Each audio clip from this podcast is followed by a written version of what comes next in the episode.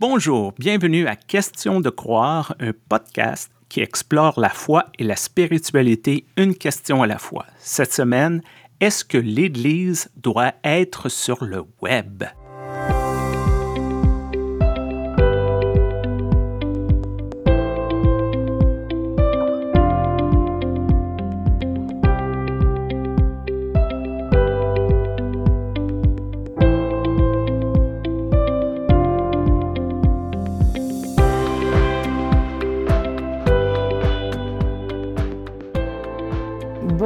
Stéphane, bonjour Marie-Pierre. Bonjour. et oui, on a une invitée spéciale aujourd'hui. On déroule le tapis rouge pour Marie-Pierre. Alors Marie-Pierre, qui es-tu? Eh bien, je suis une pasteur de l'Église protestante unie de France. Je travaille dans une paroisse euh, à Paris qui s'appelle euh, Montparnasse-Plaisance. Et puis à côté de ça, eh bien, euh, je fais aussi partie d'un nouveau super projet qui s'appelle l'Iglise. C'est e-glise.fr, qui est le projet d'une paroisse numérique. Et c'est comme ça, Stéphane, qu'on s'est rencontrés. Et oui, je crois que c'est super pertinent pour notre thème d'aujourd'hui. Joanne, qu'est-ce que tu en penses? Alors moi, j'en pense que l'Église doit être sur le web et bravo Marie-Pierre et bien sûr bravo Stéphane. Mais attention, attention les amis parce que moi j'ai une anecdote très drôle à vous raconter. On avait l'un de nos responsables, un pasteur, quelqu'un que je salue là évidemment, qui était responsable de la communication et qui s'est lancé sur Twitter au nom de l'institution pour laquelle je travaillais. Hein. Et je pense que c'était bien quelqu'un se lance sur Twitter Simplement, au bout de quelques semaines, j'ai une, amie à moi qui se reconnaîtra et qui m'a écrit un petit mot pour me dire c'est marrant cette nouvelle ligne de communication de l'UEPAL. Je dis bah pourquoi? C'est sympa, c'est bien d'être sur Twitter. Elle me dit oui mais pourquoi est-ce que vous commentez tous euh, les matchs de foot du championnat? Et c'est là que j'ai compris qu'en fait il se trompait de compte Twitter. C'est vrai que je n'ai pas eu vraiment de formation de ce côté, on a appris la théologie, on a appris le grec et l'hébreu ancien. Il n'y a pas de formation continue sur comment utiliser la technologie actuelle pour rejoindre les gens. Et je trouve ça quand même un peu bizarre parce que en Amérique du Nord, une étude récente a démontré que les gens passent en moyenne 4 heures sur leur téléphone par jour. Hmm. Et ça, c'est une moyenne. Il y en a qui n'ont pas de téléphone, il y en a qui vivent sur leur téléphone.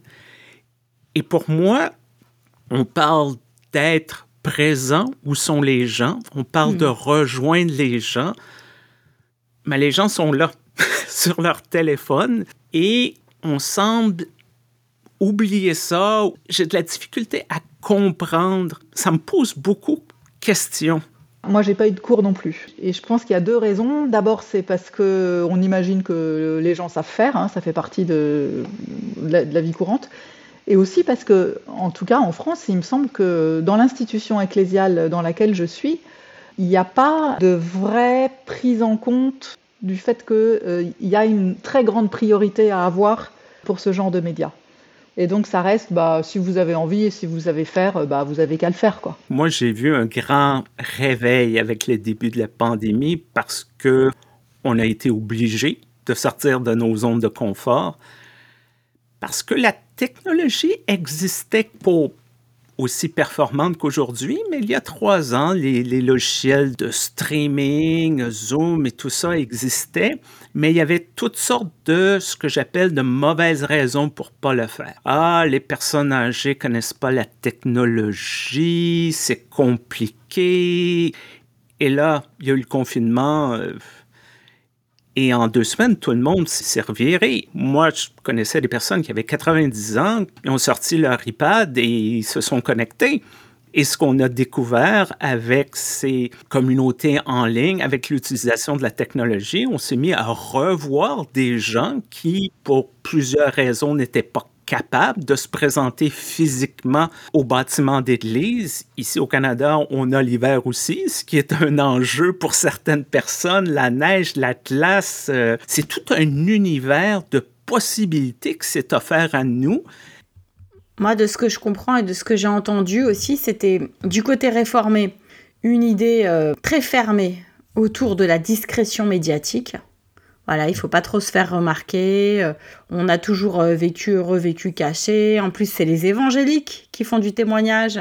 nous, les gens nous trouvent parce que nos prédicatrices sont particulièrement douées, que on est un lieu non sectaire. Enfin voilà, des espèces de d'autoprojection. Et puis du côté luthérien, enfin moi maintenant je parle de l'Alsace, il y a un côté très rural qui fait que la plupart des pasteurs disaient mais les gens ça vous me trouver en fait. Hein. Euh, on n'a pas tellement besoin euh, d'être visible puisqu'on a un petit territoire et que les gens savent vous nous trouver. Et c'est vraiment très cool que la pandémie ait rebattu euh, les cartes. Et ça a permis aussi de revisiter un peu toute cette question élulienne de, donc de Jacques Ellul autour de la technique euh, on venait, on disait oui, mais alors attention, parce qu'il faut pas, il y a les limites de la technicité, puis après, les pasteurs vont être euh, encore plus esclaves d'un tas de logiciels. Ah, je me sens pas du tout esclave, moi. Je me sens plutôt dans une dynamique d'empowerment. Hmm. C'est-à-dire qu'au contraire, ça me donne des possibilités. Comme tu disais, Stéphane, hein, ça ouvre un champ de possibilités qu'on n'a pas si on n'utilise pas ça. Et euh, en vous entendant, moi je me disais qu'au moment du, Covid et où on a commencé à mettre euh, tout ça en place, euh, moi j'entendais deux freins autour de moi. Le fait que les personnes âgées n'y arriveront pas. Et qu'évidemment, on a essentiellement des personnes âgées dans nos paroisses. Alors moi ce que je peux dire, c'est que mes personnes âgées, elles y sont parfaitement arrivées. D'abord, la plupart le faisaient déjà pour parler avec leurs petits-enfants. Et celles qui ne le faisaient pas, elles ont été hyper contentes de l'apprendre pour du coup pouvoir parler à leurs petits-enfants on a mis en place des petites équipes informatiques. Euh, au début, c'était moi. Moi, j'allais chez les gens, euh, je leur expliquais comment ça fonctionne. Euh, franchement, la plupart des gens sont, y sont arrivés. Et le deuxième argument que j'ai beaucoup entendu et qu'on entend toujours hein, dans le cadre de l'Église, c'est ça ne sera pas un vrai culte. Hmm. Alors ça, c'est vraiment génial, ça, cet argument-là. Ça ne sera pas un vrai culte. Oui, alors euh, rappelez-moi, c'est quoi un vrai culte? Moi j'ai déjà entendu, c'est un culte où on peut se toucher. Je dis, ah bon, mais dans mes cultes, moi, les gens, ils se touchent pas. attendez, attendez, attendez. Ça, me fait penser à une blague qu'il y avait en Suisse, comme vous savez que je suis en ministère en Suisse, qui disait, euh, ça y est, euh, les Suisses sont rassurés, les règles de distanciation sociale de 5 mètres sont tombées, on va pouvoir repasser à celle de 10 mètres.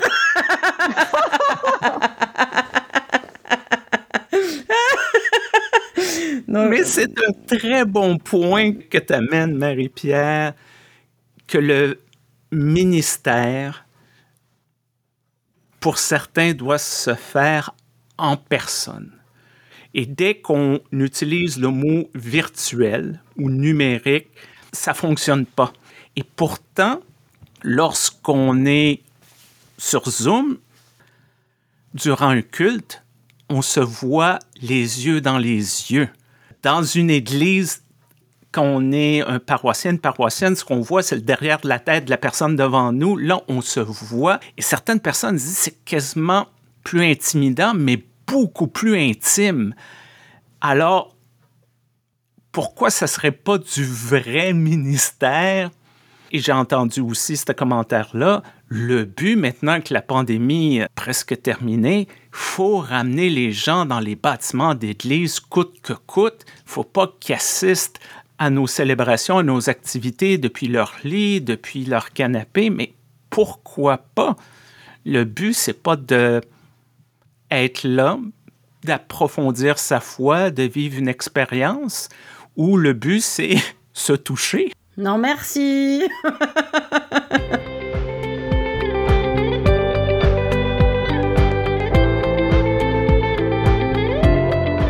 Moi, j'ai deux trucs à dire. Le premier truc, c'est que ça fait une quinzaine d'années, je dis bien une quinzaine d'années, que je fais une pastorale sur le web, c'est-à-dire beaucoup d'accompagnement de personnes par messagerie. Au départ, c'était tout simple. Mon mari était pasteur au fin fond d'une vallée vosgienne. J'avais trois enfants en bas âge et il y a des soirs où je m'ennuyais, mais vraiment comme un rat mort. Et il y avait Messenger et plein de gens qui me disaient Ah, tu fais un doctorat en théologie, ton mari est pasteur, j'ai des questions et tout. Et j'ai commencé par là parce que pour de vrai, moi, ça me donnait l'impression d'avoir une place, un rôle aussi. Et j'avais pas beaucoup d'autres options vu mes contraintes. Et progressivement, le bouche à oreille, une chose, une autre, l'antenne inclusive à Strasbourg, tout ça, ça s'est prolongé. Et ce sont des, des façons d'accompagner et d'accueillir la parole des gens que j'utilise maintenant dans mon ministère plus classique à Zurich. Par exemple, pour euh, toutes les préparations avec euh, les membres de la chorale, euh, eh ben, on se fait beaucoup de WhatsApp. on se laisse des messages. Mais c'est bien comme ça, en fait, parce que les gens, effectivement, ils, te parlent quand ils peuvent, ils écoutent leur, tes réponses quand ils peuvent. Des fois, c'est deux, trois jours après. Et ils avancent. Et puis, des fois, c'est des questions pratiques, des fois, c'est des questions spirituelles. J'ai des membres qui me demandent de leur laisser des prières aussi. Des prières qu'ils peuvent écouter avant de s'endormir. Euh, il y a des endroits où je lis des textes bibliques et les gens les écoutent.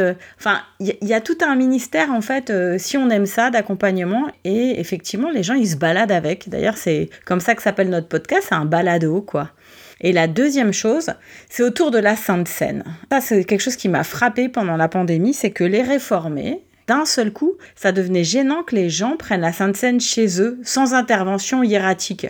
J'ai vraiment pas compris où était la résistance et ça reste pour moi une question de pouvoir. Et effectivement, une des forces du web, c'est qu'il n'y a plus autant d'échelles de pouvoir, de hiérarchie. Le web, c'est le partage.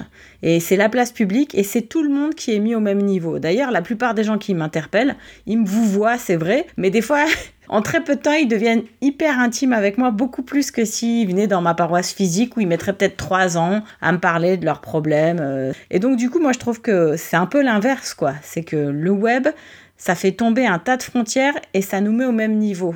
Et puis, il faut peut-être parler d'argent.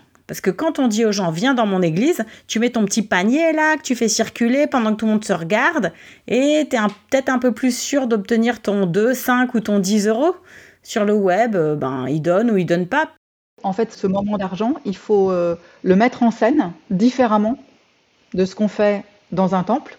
Mais euh, si on arrive à trouver un espèce de scénario qui fonctionne, eh ben, c'est plus un problème. Je trouve que tu touches un très bon point, Marie-Pierre. Lorsqu'on essaie de faire du ministère en ligne, souvent le premier réflexe est de reproduire exactement ce qu'on fait dans nos temples, dans nos églises. Hmm. Et je pense que c'est une erreur parce que le média n'est pas pareil. Sur le web, on a une culture d'interactivité. Sur Facebook, sur tous les autres médias sociaux, on écrit quelque chose, les amis répondent, on a une conversation.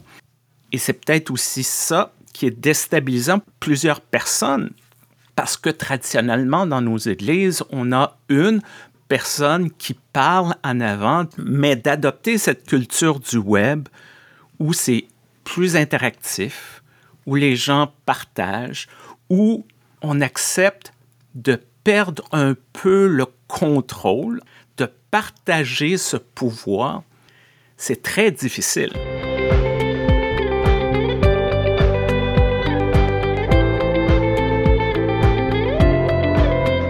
Moi, je trouve ça aussi très cool le concept de regarder le culte en pyjama. Franchement, il y a le nombre incroyable de messages qu'on a reçus pour notre chaîne YouTube sous les platanes, placement de produits, voilà, hop, je l'ai fait. Nos paroissiens, ils disaient, ouais, alors nous, le dimanche, on se levait euh, un peu plus tard que d'ordinaire, on restait en pyjama, on se préparait la table du petit-déj, et puis on regardait le culte. Alors évidemment, les deux, trois premiers cultes, on les a fait un peu en famille. Et euh, très rapidement, tous les âges, hein, euh, plus jeunes, plus vieux, on dit Et nous alors, nous aussi, on peut faire quelque chose? Amaury fait du montage. Alors hop, Amaury, il a fait comme euh, t'as dit Marie-Pierre, il a fait des petits tutos. il y a des gens qui prenaient des boîtes de mouchoirs et tout, qui mettaient dedans leur téléphone, qui nous envoyaient la photo à mourir de rire. Et progressivement, il a commencé à monter des cultes où tout le monde participait. Et du coup, ils avaient du plaisir, les gens. Ils disaient Ah, mais elle va bien, Madame Schmidt. Ah, c'est super de voir sa petite vidéo parce qu'on a, on a su que son mari était malade et tout. Et ça a créé mais du lien, mais de fou, quoi.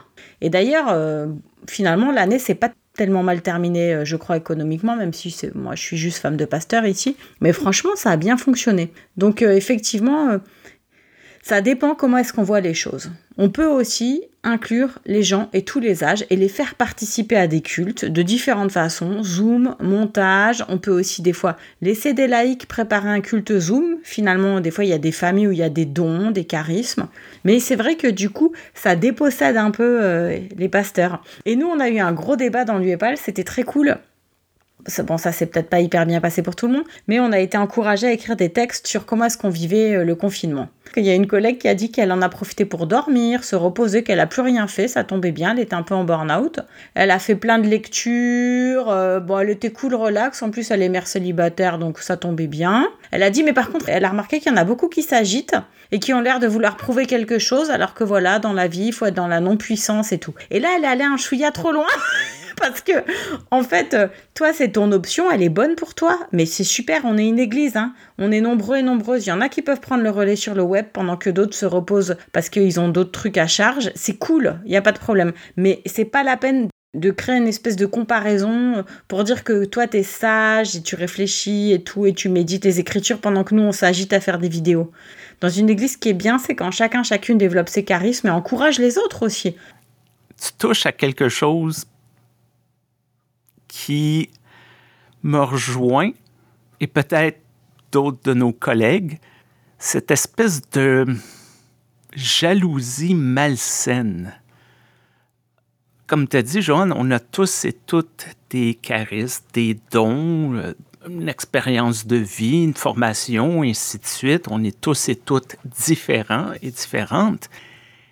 Mais, mais, mais, lorsqu'on sort un peu du lot, lorsqu'on essaie de faire des choses un peu différentes, euh, il y a toujours ces petits commentaires, ces petites remarques. En Europe, vous dites des vannes de la part de collègues. Parfois, c'est des blagues bienveillantes, mais des fois, on sent que non. Il y a une jalousie, on essaie de nous faire croire que on est là pour notre ego, euh, on est là pour mousser notre personnalité et non pas nos églises. Et on essaie d'expliquer, c'est du ministère qu'on fait.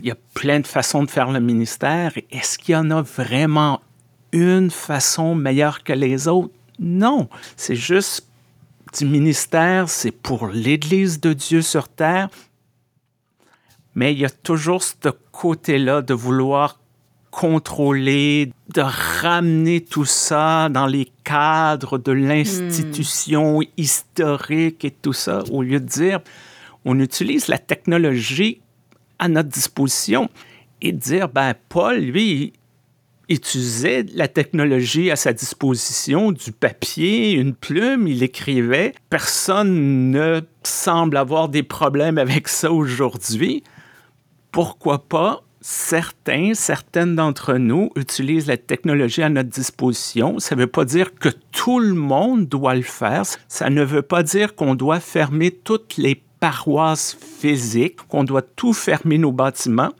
Mais pourquoi avoir cette idée que l'Église doit être uniforme? Moi, je dois dire que ce que ça m'a appris, tout ça, c'est que vraiment, ce n'est pas une question d'âge voilà, moi je ne suis pas tellement euh, favorable à l'idée que les nouvelles technologies, ça fait une fracture qui est liée à l'âge. Alors peut-être que si on demandait aux gens de monter eux-mêmes leur culte, ça, ça serait compliqué. Mais si c'est juste pour regarder et pour participer un peu, on y arrive. Mais, comme disait Stéphane, il y a des gens qui veulent pas.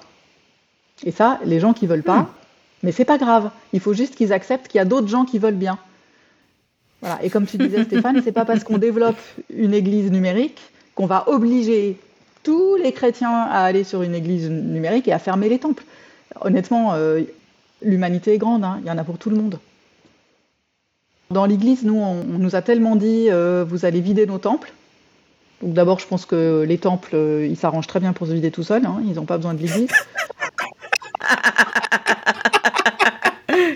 pour être sûr de ne pas entendre encore ça, on a fait nos cultes le lundi soir.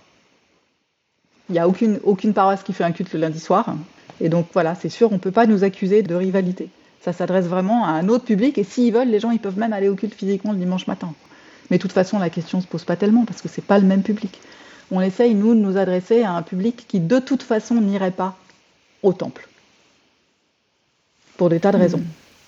Parce, parce qu'ils sont trop âgés, qu'ils peuvent plus se déplacer, euh, parce qu'ils sont malades, euh, parce que ça les impressionne d'aller dans un endroit euh, où tout le monde se connaît, où il y a des codes, où on chante de la musique qu'ils connaissent pas, on récite des prières qu'ils connaissent pas. Enfin, on voit bien que dans les temples, les gens ont une histoire et un passé commun, et donc quand on arrive et qu'on connaît pas, c'est hyper impressionnant. Je comprends tellement bien.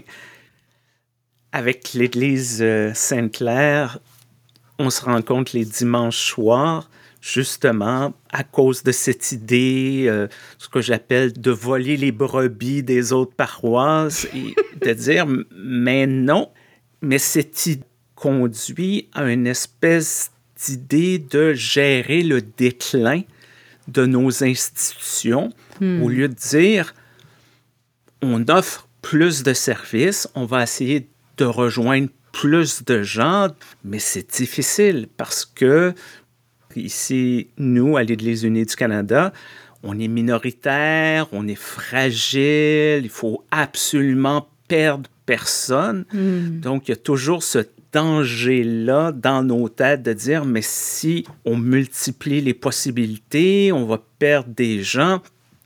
Non, ce qu'on découvre, c'est qu'il y a des gens qui découvrent l'Église. Peut-être l'un des problèmes de nos institutions d'Église, c'est qu'elles sont peuplées par des gens pour qui le modèle actuel, le modèle traditionnel, fonctionne très bien Hmm. et ne sont pas capables de comprendre ou de concevoir que quelque chose d'autre est possible. Et c'est souvent ça pour des gens qui ont des idées, qui essaient de lancer des nouvelles initiatives, de sortir des terrains battus, d'essayer de comprendre, on vous enlève rien, on veut juste essayer quelque chose d'autre. Et si ça tombe, ben au moins on aura essayé. Et je trouve que c'est ça qui est bien avec le ministère sur le web. On n'a pas besoin de construire des édifices, on n'a pas besoin d'infrastructures lourdes, on a besoin d'un téléphone, d'une caméra, d'un micro. C'est pas beaucoup pour essayer quelque chose de différent. En tout cas, moi, j'étais bien contente de parler avec vous, euh, chers collègues. Chacun, chacune dans son contexte. On a quand même avec nous euh, e-église de l'EPUDF, donc Paris, moi qui sers entre Zurich et l'Alsace, et puis bien sûr notre grand représentant de tout le Canada, toi-même Stéphane. Et je pense qu'on a, on est là tous les trois, trois cœurs battants pour l'évangile et en même temps, malgré euh, notre grand âge, très curieux des nouvelles technologies. Et donc, on est bien la preuve que on peut être déjà un petit peu euh, vieux et euh, super intéressé par euh, le témoignage sur le web. Et d'ailleurs, c'est un appel euh, aux générations qui arrivent. Venez, challengez-nous, montrez-nous ce qu'on fait pas de bon, euh, renvoyez-nous euh, vos questions, vos interpellations. Nous, on veut juste s'améliorer, voilà, pour servir euh, l'Église du Christ, qu'elle soit euh, sur le web, qu'elle soit en physique, et puis même euh, de plein d'autres façons. Et n'hésitez pas à nous écrire questions de croire gmail.com. Donnez-nous des suggestions de thématiques, de sujets à aborder parce qu'on on en reçoit, on apprécie. Continuez, ça nous nourrit. On va conclure notre épisode euh, sur cela. On tient à remercier l'Église unie du Canada, notre commanditaire. Naturellement, merci beaucoup Marie-Pierre. Hmm. Merci à vous pour votre super invitation. Le lien pour l'église e-église.fr va être dans les commentaires de l'épisode. Je vous invite à cliquer et à découvrir. Peu importe la plateforme que vous utilisez pour nous écouter, n'oubliez pas d'aimer, de vous abonner, de partager avec vos amis afin qu'on puisse rejoindre sur le web plus de gens possible. À très bientôt. Merci Joanne. Merci Marie-Pierre. Merci. Merci à vous.